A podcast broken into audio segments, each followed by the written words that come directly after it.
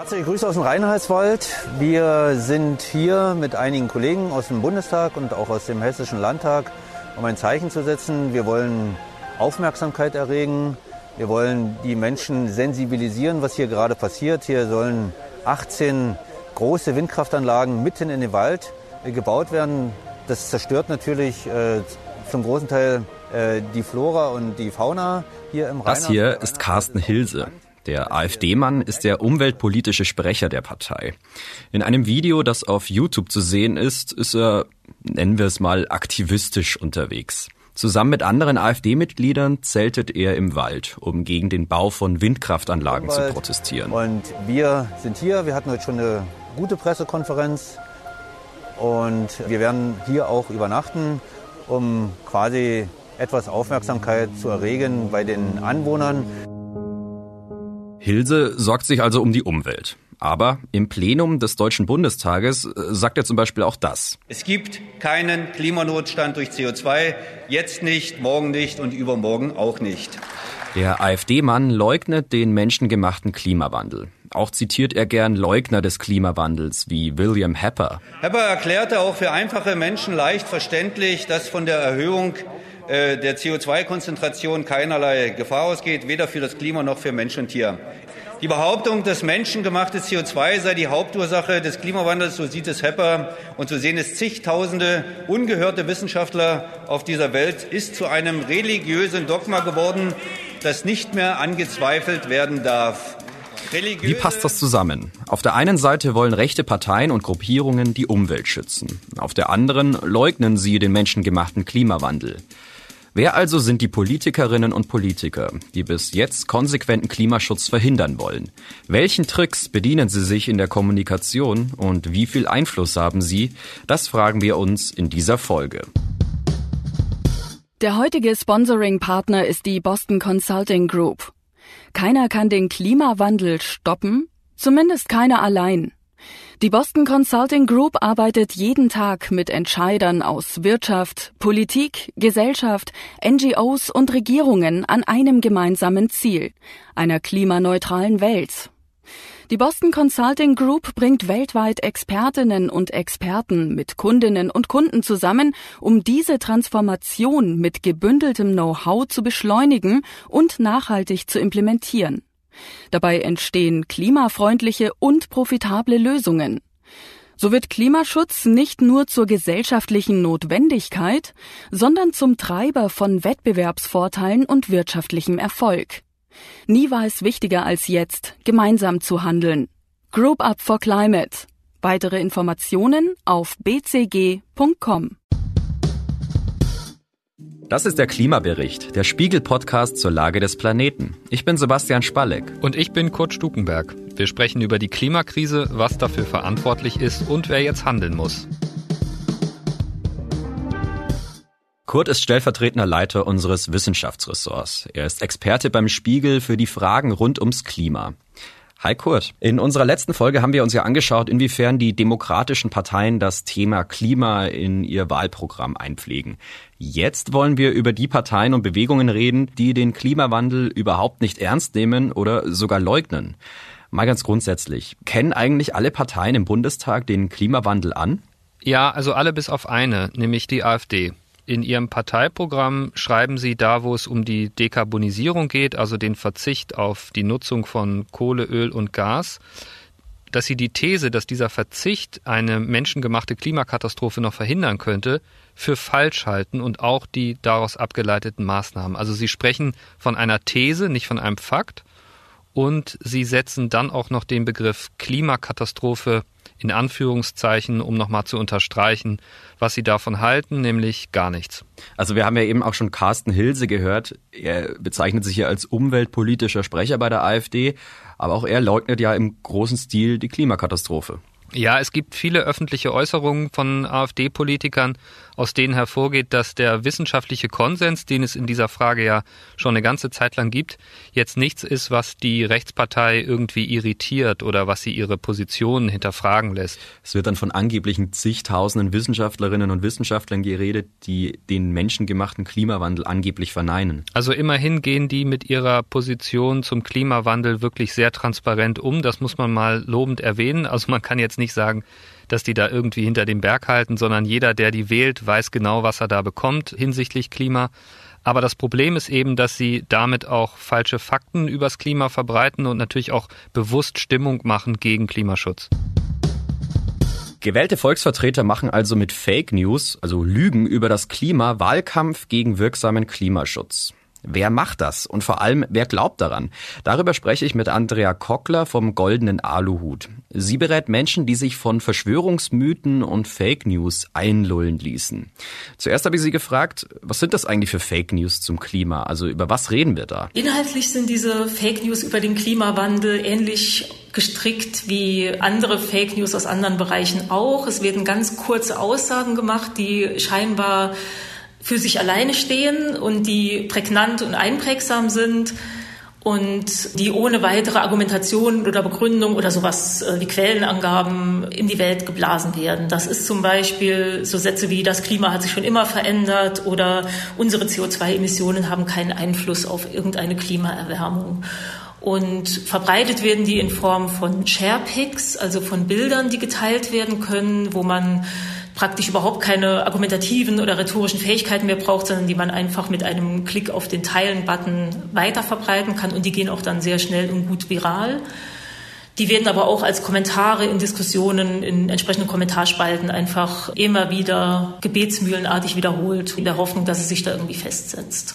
Und harmlos sind diese Fake News ganz und gar nicht. Manche Personen müssen sich richtigen Hasstiraden aussetzen. Also gerade in Bezug auf Greta Thunberg hat man wirklich eine misogyne, sexistische Auseinandersetzung, kann man es eigentlich nicht nennen, wirklich Diffamierung erlebt, auf eine Jugendliche gerichtet, was eigentlich sowieso mit Anstand oder mit sachlicher politischer Auseinandersetzung nicht mehr viel zu tun hat, wenn auch dann irgendwelche in irgendwelche Posen äh, montiert wird, die da auch, sage ich mal, zweideutig oder erotisch anzüglich sind. Jetzt auch übrigens mit Annalena Baerbock genauso gemacht wurde, von der ja dann auch angebliche Nacktbilder aufgetaucht sind aus ihrer Jugend, die komplett gefaked sind, was aber natürlich auch dankbare Verbreitung findet, weil primäre Schlüsselreize und äh, jemandem als Zeug fliegen da wunderbar zusammengeht. Und es ist natürlich ein totaler sexistischer Versuch, jemanden mit Dreck zu bewerfen, in der Hoffnung, dass was hängen bleibt. Oft lässt sich leider gar nicht so einfach herausfinden, wer genau diese Diffamierungsbilder und Fake News erstellt. Das geschieht dann anonym. Aber vor allem in manchen Parteikreisen lässt sich das sogar ziemlich genau nachvollziehen. Ja, die Fake News werden erstellt und verbreitet zum einen von politischen Mandatsträgern und Parteiaktivisten. Wenn Sie bei den jeweiligen Abgeordneten gucken, die teilen das dann selber auf ihren Facebook-Profilen. Ja dann aber auch von ähm, sozusagen Bodenaktivisten und nicht zuletzt gibt es auch Initiativen und Verbände, die diese Falschnachrichten fördern und auch diese Falschinformationen verbreiten helfen. Im Klartext heißt das, Politikerinnen und Politiker aus rechtspopulistischen Kreisen posten solche Fake News. Die Verbände, über die Andrea Kockler hier spricht, haben vertrauenswürdig klingende Namen, zum Beispiel EIKE, das Europäische Institut für Klima und Energie. Dahinter verbirgt sich jedoch eine Organisation, die wirksamen Klimaschutz bekämpfen will. Also es ist bekannt zum Beispiel das Europäische Institut für Klima und Energie, EIKE, das als eingetragener Verein politisch aktiv ist und sich eben gegen den Ausbau von erneuerbaren Energien zum Beispiel einsetzt. Ja, da gibt es eben durchaus personelle Überschneidungen, auch zur AfD. Und es gibt als zweite zum Beispiel Vernunftkraft, die sich speziell gegen Windenergieausbau engagieren und da Kontakt zu Bürgerinitiativen vor Ort suchen und pflegen und die sozusagen logistisch und mit Manpower und mit Know-how unterstützen, was teilweise dankbar aufgenommen wird. Und dabei erfolgt die offene Leugnung des Klimawandels nicht nur in abgeschotteten rechten Echokammern. Tatsächlich haben diese Falschinformationen es auch schon ins Parlament geschafft Wenn zum Beispiel die Rede ist von dem wissenschaftlichen Konsens, der angeblich nicht existiert oder was auch immer wieder wiederholt wird, ist die Behauptung, dass die CO2-Emissionen überhaupt keinen Einfluss auf das Klima und auf die Klimaveränderung haben. Das ist tatsächlich so der wichtigste Punkt, der immer wieder in verschiedenen Variationen auftaucht. Mhm. Und von welcher Seite kommt dann sowas? Das ist mir jetzt tatsächlich nur von der AfD bekannt. Wir wissen also, die AfD leugnet den Klimawandel mit Hilfe von Fake News. Warum sie das macht, darauf kommen wir dann noch. Aber wie sieht es bei anderen konservativen Parteien aus? Kurt, gibt es denn eigentlich auch Leute, die vielleicht keine Fake News nutzen, aber trotzdem gegen wirksamen Klimaschutz wettern? Teilweise, ja. Also in den letzten Monaten ist ja auch wirklich viel über diese sogenannte Brandmauer gesprochen worden, die zwischen der CDU und der AfD existieren soll. Und zumindest in der Klimafrage, das kann man schon sehr deutlich sehen, hat die am rechten Rand der Konservativen einige Risse bekommen in letzter Zeit. Es gibt eine Strömung bei CDU und CSU, die inzwischen ja auch durchaus bekannt ist, nämlich die sogenannte Werteunion und die ist zu Klimaleugnerthesen ziemlich anschlussfähig. Also das ist ein Kreis, in dem sich rechtskonservative Unionspolitiker versammeln, Darunter sind auch so Namen wie Hans-Georg Maaßen und der kandidiert ja jetzt auch für den Bundestag auf dem Ticket der CDU. Wobei man der Vollständigkeit halber sagen muss, dass Maaßen jetzt seine Mitgliedschaft in der Werteunion ruhen lässt. Zur Erinnerung, Hans-Georg Maaßen war mal Verfassungsschutzpräsident, hat sich aber durch zahlreiche fragwürdige Äußerungen nach rechts außen katapultiert. Mittlerweile ist er eher sowas wie so eine politische Reizfigur mit rechten Thesen. Für viele Hardcore-Konservative ist er aber auch eine ernstzunehmende Stimme. Auf einem Treffen der Werteunion im Jahr 2020 sagt er zum Beispiel das. Wenn ich zur Kenntnis nehme, dass es einen Klimanotstand geben muss, dann bedeutet das als nichts anderes, Not kennt kein Gebot. Man kann sich über das Recht hinwegsetzen, wenn es dem Klima dient. Das ist aus meiner Sicht völlig inakzeptabel in einer freiheitlichen Demokratie es muss nach dem Recht gehen und nicht danach, was einzelne Klimawissenschaftler meinen oder was einzelne 16-jährige Mädchen meinen. Dann ist es für mich ein Warnsignal, weil diese Menschen offensichtlich mit der Begründung Klima zu einem Systemwechsel kommen wollen. Wir können es nicht akzeptieren, dass Menschen in Deutschland, ob es Kinder sind, die demonstrieren oder Politiker sagen, um das Klima zu schützen, müssten wir die freiheitlich-demokratische Grundordnung verändern oder abschaffen. Das ist aus meiner Sicht inakzeptabel. Das wäre auch aus meiner Sicht inakzeptabel. Und ich finde auch, dass der Begriff Klimanotstand ehrlich gesagt nicht so richtig ideal ist, weil es stimmt schon, dass er die Sichtweise evozieren kann, da müssten jetzt irgendwie bestimmte Rechte abgebaut werden. Der Punkt ist nur, keine Partei fordert das jetzt wirklich in ihrem Programm, also die freiheitlich-demokratische Grundordnung abzuschaffen, um das Klima zu schützen. Und mir sind auch keine Politiker-Statements in die Richtung bekannt, wie Maaßen das jetzt behauptet. Und das ist dann der Punkt, der die Aussage natürlich sehr problematisch macht. Grundsätzlich ist es aber so, dass das Argument wirklich immer wieder bedient wird, also Klimaschützer als vermeintliche Gefährder der Demokratie. Und da kommen wir dann natürlich in einen Bereich rein, der auch super anschlussfähig wird für die AfD. Und es gibt da in dem Bereich tatsächlich auch schon Kontakte. Also ein Beispiel. Der Bayerische Landesverband der Werteunion hat letztes Jahr bei einer Kampagne, die Klimafragen hieß, erstmal so ein ganz unschuldiger Titel, gemeinsame Sache gemacht mit AfD, Unions- und FDP-Mitgliedern und das hat tatsächlich auch für einiges Aufsehen gesorgt. Hm, und um was ging's da? Diese sogenannten Klimafragen waren eine Initiative, die sich einfach gegen Klimaschutzmaßnahmen gestellt hat, kann man so sagen. Da hieß es dann zum Beispiel, aufgrund eines behaupteten Klimanotstands sollen neue Gesetze erlassen werden. Also hier ist natürlich wichtig der behauptete und ähm, Klimagesetze würden uns irgendwie unsere Art zu leben vorschreiben und könnten, Zitat, zur Deindustrialisierung Deutschlands führen. Und das geht so in die Richtung, wie es Maaßen eben in dem Ausschnitt auch schon gesagt hat. Und zu den Erstunterzeichnern dieses Aufrufs zählten auch einige bekannte dezidierte Klimaleugner. Also jetzt nochmal, AfD, Union und FDP machen also gemeinsame Sache mit Klimaleugnern? Ja, also so pauschal jetzt nicht. Aber dieses Beispiel ist jedenfalls ein Fall, ja.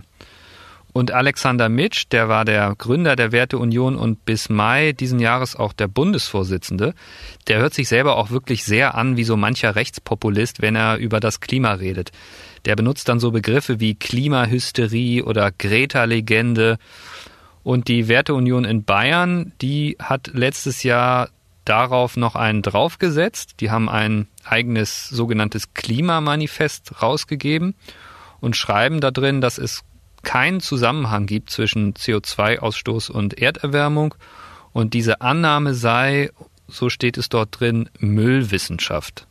Warum wird der Klimawandel eigentlich gerade unter Rechten geleugnet? Von linker Seite scheint es dafür ja ganz klar eine breite Zustimmung zu geben. Das finde ich gar nicht so leicht zu beantworten. Also erstmal sind die Rechten natürlich schon mal eine ziemlich große Gruppe, in der es große Unterschiede gibt bei dem Thema. Aber wenn wir mal bei den Rechtspopulisten wie Maaßen oder großen Teilen der AfD bleiben, da hat das Klimathema politisch gesehen erstmal vor allem eins, nämlich Protestpotenzial und deshalb spielen die damit auch. Ja, okay, klar. Also alle demokratischen Parteien sind sich in Sachen Klima einig und das ist dann natürlich leicht, genau gegen diese Sache zu schießen und neue Leute zu ködern. Genau, also als Rechtspopulist habe ich hier einfach eine super Möglichkeit einer Alleinstellung, jetzt mal ganz taktisch gesprochen. Ich kann also sagen, Guckt euch mal an, das große Allparteienkartell, so nennen die Rechten ja oft dann die anderen Parteien, die sind sich mal wieder einig. Es ist also völlig egal, ob ich jetzt CDU oder Linke wähle. Ich bekomme überall das gleiche Ergebnis, was nebenbei gesagt natürlich gerade beim Klimathema absolut nicht stimmt. Das haben wir in der letzten Folge breit erörtert. Das heißt aber, da ist Spaltpotenzial drin, wo ich jetzt als Rechtspopulist einfach gut reingehen kann und sagen kann, hier kommt die echte Opposition, ich habe eine andere Haltung dazu als der große Rest. Okay, dass das Thema Klimapotenzial für Rechtspopulisten birgt, das ist irgendwie verständlich. Jetzt haben wir am Anfang der Folge den AfD-Mann Carsten Hilse gehört. Und der gibt sich, Stichwort im Wald selten, ja schon als jemand, der Interesse am Umweltschutz hat. Und das ist ja etwas, das wir häufiger sehen. Rechte sind oft sehr interessiert, beispielsweise an der Bewahrung des Waldes. Aber wie geht das zusammen? Umweltschutz ja, Klimaschutz nein. Ich würde sagen, Rechte sind vor allem deshalb gegen Klimaschutz, weil er zwangsläufig Veränderung bedeutet. Und wenn man sich jetzt mal die anderen großen Themen anguckt, also Integration der EU, humane Flüchtlingspolitik, Gendersprache, alle diese Themen verbindet ja, dass sie für Veränderung in Politik oder Gesellschaft stehen. Und gegen alle diese Themen, die ich jetzt eben genannt habe, wenden sich die Rechten. Rechte oder vielmehr Extremrechte sind einfach oft pauschal gegen Veränderungen im Allgemeinen. Da geht es dann um ein falsches Verständnis vom Bewahren dessen, was man kennt, was vermeintlich all die Jahre gut ging. Und der Klimawandel stellt jetzt eben diese Realität in Frage und macht Veränderungen in sehr großem Maßstab nötig. Und deshalb finde ich es auch erstmal schlüssig, dass viele Rechte damit ein Problem sehen. Und das Wahlprogramm der AfD zum Beispiel ist ja auch überschrieben mit Deutschland aber normal. Und normal ist eben das, aus deren Sicht, was immer so war und dann bitte auch so bleiben soll. Beispielsweise wie der Wald. Ja, genau. Und darüber habe ich auch mit unserer Kollegin Ann-Kathrin Müller aus dem Spiegel Hauptstadtbüro gesprochen. Sie beobachtet die AfD schon seit langem und ich wollte von ihr wissen, ist die Leugnung des Klimawandels bei der AfD eigentlich Überzeugung oder mehr Taktik? Ann-Kathrin, die AfD-Spitzenfrau Beatrix von Storch hat mal gesagt, wenn es zu warm werde, dann solle man doch am besten die Sonne verklagen, die sei schließlich schuld daran. Äh, meinen die sowas eigentlich ernst? Ja, so ganz ernst meinen die das natürlich nicht. Also Beatrix von Storch weiß auch, wie äh, soziale Netzwerke und wie Medien funktionieren und weiß, dass sie, wenn sie so etwas sagt, dann eben auch entsprechend zitiert wird. Ja, dann sollten wir bei der Sonne erklären, dass sie nicht so viel scheinen soll zum Beispiel. Das wäre doch mal eine Überlegung, weil die Sonne ja den Einfluss dann auf die Ozeane hat und nicht wir auf die Ozeane, sondern die Sonne. Der Ozean wird ja nicht warm, weil wir sagen, Ozean wird mal warm oder kalt. Also verklagen ja. wir die Sonne. Wir sollten die Sonne verklagen. Können wir uns darauf einigen? Gleichzeitig ist es natürlich der Versuch eben bei Leuten, die eben den Klimawandel nicht ernst nehmen wollen, anzukommen. Also eben dieses Narrativ von wegen, so schlimm ist der Klimawandel gar nicht und alle, die euch erzählen, ihr müsst jetzt euer Leben ändern, die nerven nur und deswegen fällt uns, weil bei uns dürft ihr so weiterleben wie vorher. Bei uns macht euch keiner irgendwie Vorwürfe, wenn ihr irgendwie weiter ein dickes Auto fahrt und ganz viel Fleisch isst. Die besetzen ja mit dieser Haltung eine Leerstelle in der Politik, indem sie die weitgehende Leugnung wissenschaftlicher Befunde zum Klimawandel betreiben, stehen sie ja alleine da. Und tun sie das jetzt eigentlich nur deshalb, weil es da eine Leerstelle gibt oder was ist der Grund? Also grundsätzlich ist natürlich so, dass die AfD gerne Punkte besetzt, die andere nicht besetzen, um eben zu sagen, wir sind anders als diese anderen angeblichen Mainstream-Parteien. Und gleichzeitig passt es ja schon sehr gut in die Ideologie. Also dieses rückwärtsgewandte, diese Neuzeit, die jetzt irgendwie besonders woke sein will und irgendwie auf alles achtet, auch in eben der Klimafrage, die lehnt man eben ab. Und da passt es dann eben auch dazu, wenn man sagt, der Klimawandel und vor allen Dingen, was er bedeutet. Also was heißt die Klimakrise? Was müsste man alles ändern? Das lehnt man eben ab. Und dann muss man halt in der Konsequenz auch sagen, ja, an den menschengemachten Klimawandel glauben wir eben nicht. Wenn du dich jetzt auf AfD-Veranstaltungen rumtreibst, hast du da eigentlich den Eindruck, dass diese Klimaaussagen bei den Leuten ankommen? Oder ist das irgendwie eher so ein Randaspekt und die Klassiker wie Migration oder Eurokritik sind eigentlich die Themen, die immer noch besser laufen? Also das Thema funktioniert nicht wirklich für die AfD, es sei denn, sie bricht es sehr stark runter, zum Beispiel auf Verbrennermotoren oder auf irgendwie Fleischessen oder so. Dann funktioniert es, aber es redet auch kaum jemand mal darüber, außer man will dann eben über Heimatschutz oder so reden. Das heißt also, die Klimakrise spielt im jetzigen Bundestagswahlkampf für die AfD eigentlich keine Rolle? Nee, nur in der Abgrenzung zu den Grünen. Also die Grünen sind ja zum Hauptfeind erklärt bei der AfD ähm, und man sieht sich so als Gegenpol zu den Grünen. Und dementsprechend, wenn man die Grünen attackiert, attackiert man eben auch ihre Positionen zur Klimakrise, ihre Positionen zur Umwelt- und Energiepolitik und versuchte eben darüber dann sehr sozusagen laut aufzutreten. Und es gibt noch einen weiteren Punkt, der auch zumindest in dem Bereich ein bisschen eine Rolle spielt, und das ist Nord Stream 2. Da ist man eben der lauteste Vertreter, dass der Bau weitergehen kann, weil man eben so russlandfreundlich ist. Also da kommt dann wieder die andere Komponente, dass man als AfD eben so nah an Russland ist, dann auch noch dazu. Es gibt im AfD-Wahlprogramm eine Stelle, die lese ich mal einmal vor. Das Ziel der Bundesregierung, die CO2-Emissionen faktisch auf Null zu senken, führt zu einem radikalen Umbau von Industrie und Gesellschaft, zu einer großen Transformation oder The Great Reset. Was ist damit gemeint? The Great Reset ist eine Verschwörungsideologie, die vor allen Dingen von rechts bemüht wird oder ganz rechts außen. Das geht zurück auf ein Buch von Klaus Schwab. Das ist ein Forscher, der sich überlegt hat, wie müssten wir eigentlich die Welt anders denken, wenn man über die Klimakrise nachdenkt und eben dann auch über Ökonomie. Also wie könnte man das Wirtschaftssystem reformieren? Und weil er eben dieses Buch geschrieben hat, was eben äh, solche Vorschläge macht, hat die neue Rechte daraus gemacht, dass die gesamte Elite jetzt vorhat, Corona zu nutzen, um die gesamte Weltordnung sozusagen umzubauen. Und um das einfach mal so unterzubringen, hat die AfD das mal eben in Klammern in dieses Wahlprogramm auch geschrieben. Deswegen ist da von diesem radikalen Umbau von Industrie und Gesellschaft die Rede. Und sie sagen eben, dass selbst die Bundesregierung, nicht nur die ominöse Elite das versucht, sondern sogar die Bundesregierung mit der Klimapolitik. Okay, also ich habe mich auch gefragt, ob nicht der Umweltschutz oder der Klimaschutz auch der AfD schon naheliegen müssen, weil sie jetzt ja zum Beispiel in ihrem Programm auch schreiben, dass sie sich für Wahrung des heimatlichen Landschaftsbildes einsetzen wollen, für die Umwelt und die Tierwelt. Und die Dürresommer, die wir jetzt teilweise auch schon erlebt haben oder künftige mögliche Überflutungen oder Waldsterben, was ja alles zunehmen kann oder die Wahrscheinlichkeit dafür eben steigt infolge der Klimakrise, das scheint die Partei aber irgendwie nicht besonders umzutreiben, oder? Ja, das ist ganz interessant. Sie erklären es gar nicht wirklich. Also Sie sagen, ja, das Wetter verändert sich und auch das Klima verändert sich, aber das ist eben nicht menschgemacht. Das heißt, sie sagen, ja, es gibt halt mal einen heißen Sommer oder es gibt auch mal eine Dürreperiode. Es steht noch ein interessanter Satz im Wahlprogramm, der lautet so ähnlich irgendwie, Wärmezeiten waren immer Blütezeiten. Und so sagt man eben so unterschwellig, es ist ja auch alles gar nicht so schlimm und wir werden schon irgendwie klarkommen. Das kann man natürlich in Deutschland noch ein bisschen entspannter sagen als jetzt vielleicht in den Niederlanden oder so, obwohl man ja auch hier schon die Klimakrise merkt. Und das Interessante ist eben, dass da auch in der AfD so ein kleiner Riss ist, weil die ganz rechts außen eben dieses Heimatschutz, heimatliches Landschaftsbild und so weiter viel stärker nach vorne bringen. Also für die ist das ein viel größeres Thema. Es gibt auch von ganz rechts außen eine Zeitschrift, die sich damit befasst. Und da geht es dann eben darum, wie man sozusagen den Wald und das Land wieder für sich sozusagen einnehmen kann, um auch zu versuchen, sozusagen an die Bauern ranzukommen und so weiter. Aber das wirklich in Kontext mit mit, was macht man denn dann mit der Klimakrise und was heißt das? Ja, also was muss man dann eben ändern in der Politik? Das ist nicht beantwortet meines Wissens. Gut, dann versuche ich es nochmal anders. Müsste die AfD nicht wenigstens für die Energiewende sein? Also ich meine, deutsche Sonne, deutscher Wind für deutsche Stromkunden, das wäre doch eigentlich ein super Claim, oder? Ja, eigentlich äh, könnte man dir dazu stimmen.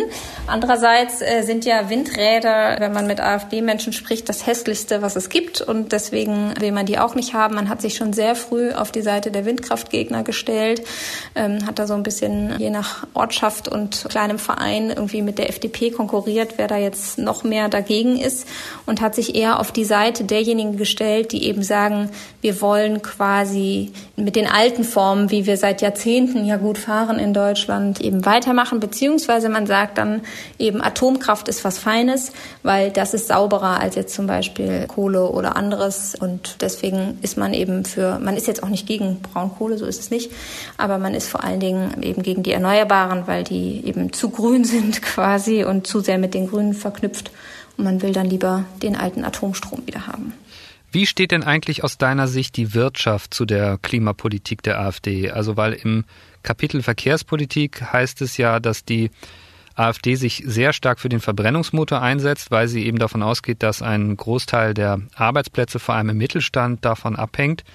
Gleichzeitig ist es ja aber zum Beispiel so, dass gerade Audi angekündigt hat, ab 2026 überhaupt keine neuen Verbrennermodelle mehr auflegen zu wollen. Und auch der VW-Chef Herbert Dies trommelt ja eigentlich immer, wenn er kann, für E-Autos. Wie passt das zusammen? Also wie steht die Wirtschaft zur AfD? Ja, man muss sehen, dass es da einen Lernprozess gegeben hat. Also noch vor ein paar Jahren war die Wirtschaft, glaube ich, auch ganz froh darüber, dass es da noch so diese Stimme gab. Inzwischen ist es anders. Die AfD hat sich so radikalisiert, dass kein Wirtschaftsunternehmen, das mir bekannt ist, zumindest von den größeren, da irgendwie Sympathien oder sonst was hegt, die auch irgendwelche AfD-Besuche in ihren Fabriken noch zulässt.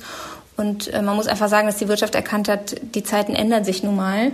Und das hat die AfD eben nicht. Also die AfD ist eben noch dieser sehr alten Idee verhaftet, dass man immer so weiterleben kann, weil es hat ja jetzt die letzten Jahre und Jahrzehnte so funktioniert und will eben vor allen Dingen den Bürgern nichts wegnehmen. Also das ist so das große Narrativ ist, ihr könnt alle so weiterleben, wie ihr wollt, die, die wir quasi eh als unsere Wähler sehen.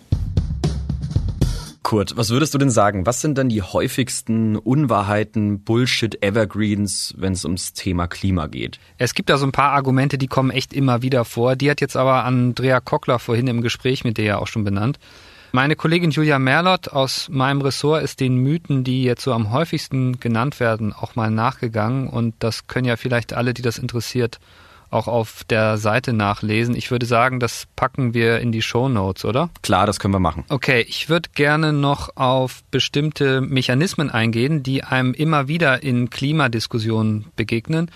Und zwar nicht nur, wenn man jetzt mit hartgesottenen Klimaleugnern spricht, sondern die auch in eher gemäßigteren Kreisen immer wieder um sich greifen und die ich ehrlich gesagt für viel, viel gefährlicher halte als diese eher naturwissenschaftlichen Pseudofakten. Und vielleicht lass uns das doch mal durchspielen. Also ich bin Klimaleugner und du musst mich vom Gegenteil überzeugen. Okay, also gerade erst haben verschiedene seriöse Medien über einen Entwurf eines neuen Berichts vom Weltklimarat geschrieben und der warnt vor irreversiblen Folgen, wenn die Erderwärmung auf 1,5 Grad ansteigt. Es wird also jetzt endlich mal Zeit, Tempo zu machen mit echten nachhaltigen Klimaschutz. Mhm. Und ähm, was machst du für Klimaschutz? Na, ich würde sagen, da geht es ja eher um die, so eine systematische Frage. Also die Politik muss ja liefern. Aha. Aber sag doch mal, isst du noch Fleisch? Fliegst du in den Urlaub? Fährst du mit dem Auto? Äh, Fleisch nein, aber sonst zweimal ja. Ich fahre jetzt schon für, auch für unseren Podcast hier hin und wieder mit dem Auto und fliege zugegebenermaßen auch selten, auch in den Urlaub, ja. Ah ja, wusste ich's doch. Heuchler. Du willst, dass wir uns alle ändern, willst uns das Grillen im Park verbieten, aber selber Auto fahren, ne?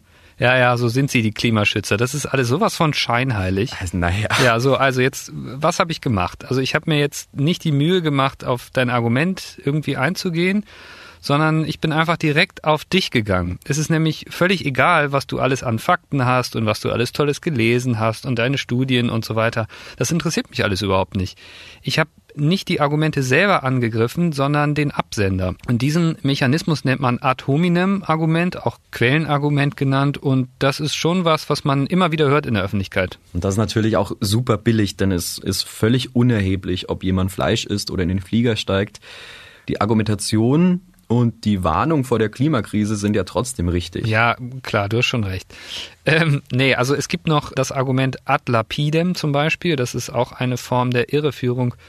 Da werden nicht zu leugnende Tatsachen so eingesetzt, dass sie als Argument dienen. Also ein ziemlich legendärer Auftritt ist der von dem republikanischen Senator Jim Inhofe. Der ist 2015 mal mit einem Schneeball in den US-Senat gegangen, um zu zeigen, dass es draußen ja schon ziemlich kalt ist.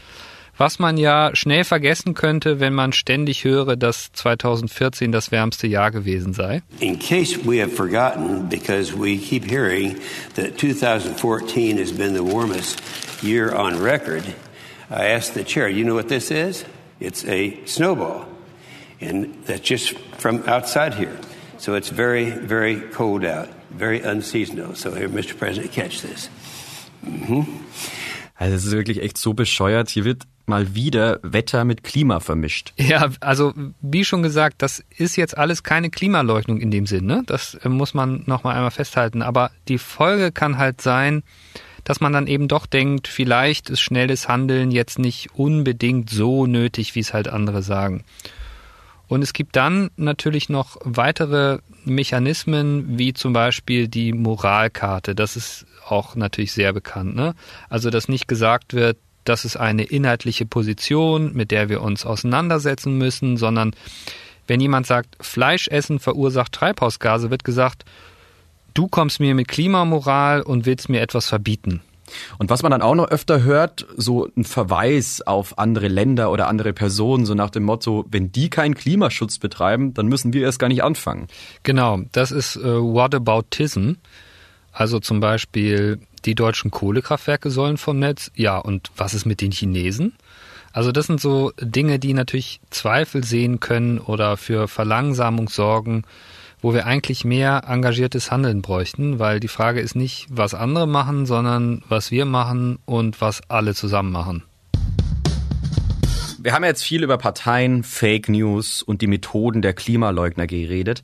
Was mich jetzt noch interessieren würde, welche Folgen hat das denn, wenn hochrangige Regierungsvertreter den Klimawandel leugnen? Das konnte man eigentlich am besten an jemandem sehen, der jetzt nicht mehr am Ruder ist, nämlich Donald Trump. Der hielt den Klimawandel ja von Anfang an für einen Hoax. So Obama's talking about all of this with the global warming and that, a lot of it's a hoax. It's a hoax. I mean, it's a money-making industry, okay?